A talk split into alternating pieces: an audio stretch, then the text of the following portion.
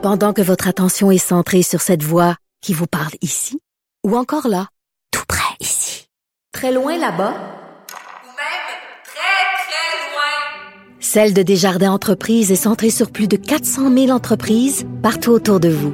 Depuis plus de 120 ans, nos équipes dédiées accompagnent les entrepreneurs d'ici à chaque étape pour qu'ils puissent rester centrés sur ce qui compte, la croissance de leur entreprise.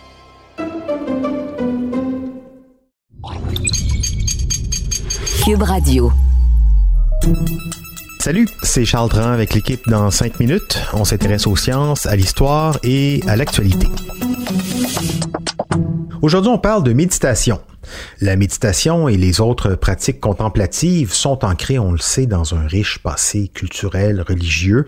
Les premiers écrits documentés qui en font mention datent d'environ 1500 ans avant notre ère et proviennent principalement de traditions hindoues, mais aussi euh, tibétaines.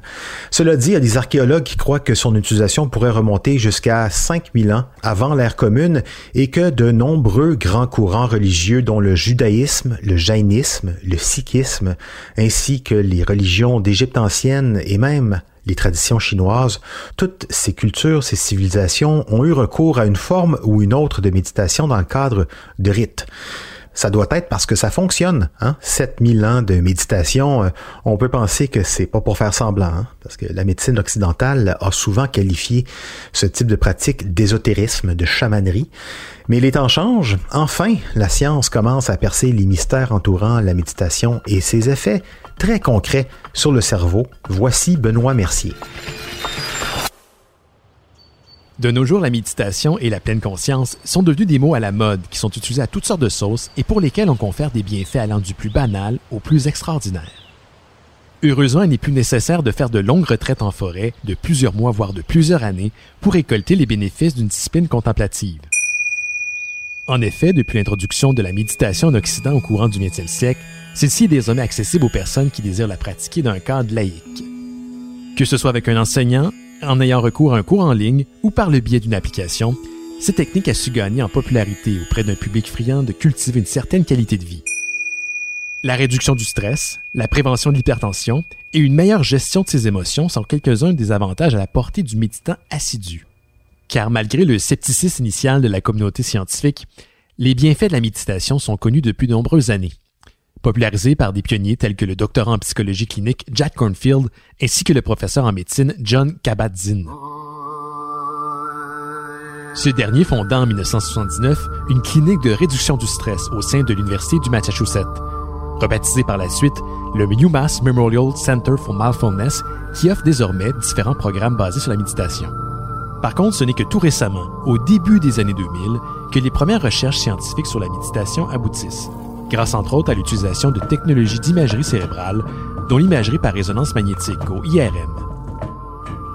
À cette époque, des scientifiques associés à un laboratoire de neurosciences de l'Université du Wisconsin ont cherché à connaître les effets de la méditation sur les cerveaux des pratiquants experts, c'est-à-dire des personnes ayant médité au moins 10 000 heures, une durée qui équivaut à la retraite bouddhiste traditionnelle d'environ 3 ans.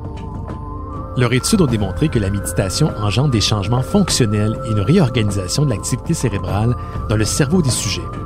C'est ce qu'on appelle la neuroplasticité, soit la capacité du cerveau à être modifié. Dans certaines zones du cerveau qui commandent l'attention, la gestion de nos émotions, de notre présence par rapport aux autres, les scientifiques ont observé une activité cérébrale accrue. Même chant de cloche chez le docteur Stephen Loris du laboratoire de recherche du CHU de Liège en Belgique et l'auteur de la méditation C'est bon pour le cerveau. On va exciter une partie de la matière grise de Maturika et on va voir la, réponse. Loris, qui travaille depuis plusieurs années avec le populaire moine bouddhiste Maturika, a noté à l'aide de l'IRM un épaississement de la matière grise de son cerveau dans les régions cérébrales orchestrant le contrôle de l'attention, la perception, la régulation des signaux des stimuli internes venant du corps, dont la douleur, la mémoire, le contrôle émotionnel et la prise de décision. Qui ne voudrait pas avoir un meilleur équilibre émotionnel, mieux savoir gérer la colère, la jalousie, etc., et avoir davantage de, bien-être ou de paix intérieure. Euh, je pense que si on Cette matière grise qui diminue avec le temps était semblable à celle de personnes de 10 à 15 ans plus jeunes que Mathieu Ricard, dont l'âge aujourd'hui est 86 ans. L'équipe de Liège a également observé chez les moines et autres pratiquants experts que la matière blanche constituée d'axones, qui agissent comme des fils de transport de messages entre les neurones, était plus dense au niveau du corps calleux, partie qui relie les deux hémisphères du cerveau. Or, une meilleure connexion cérébrale assure un meilleur fonctionnement. La méditation a aussi une incidence sur notre rapport à la douleur. Sans pour autant l'éliminer, le pratiquant de longue date parvient à modifier sa relation à celle-ci. L'anticipation du stimulus douloureux, source d'anxiété chez les non-pratiquants, est absente chez ceux et celles qui en font une pratique régulière. Pour les personnes qui souffrent de problèmes cognitifs légers, un programme de méditation de pleine conscience peut aider à maintenir les capacités mémorielles et même potentiellement prévenir la maladie d'Alzheimer. La méditation est essentiellement un entraînement pour son cerveau. Les types de méditation que l'on pratique affectent donc notre esprit différemment. De la même manière que certains fréquentent des gyms pour y développer des muscles précis, on se retournera dans les prochaines années vers la méditation pour différentes raisons, que ce soit pour aiguiser ses capacités de concentration ou de réflexion ou de développer un rapport plus aimant face aux autres et par le fait même améliorer sa qualité de vie. Qui plus est, désormais avec l'apport de la communauté scientifique, les promesses des pratiques contemplatives, reléguées autrefois au rang des superstitions, risquent de nous surprendre. Eh oui, la méditation, c'est comme le sport, l'amour euh, ou euh, les pommes. Hein? C'est bon pour tout, le plus souvent possible.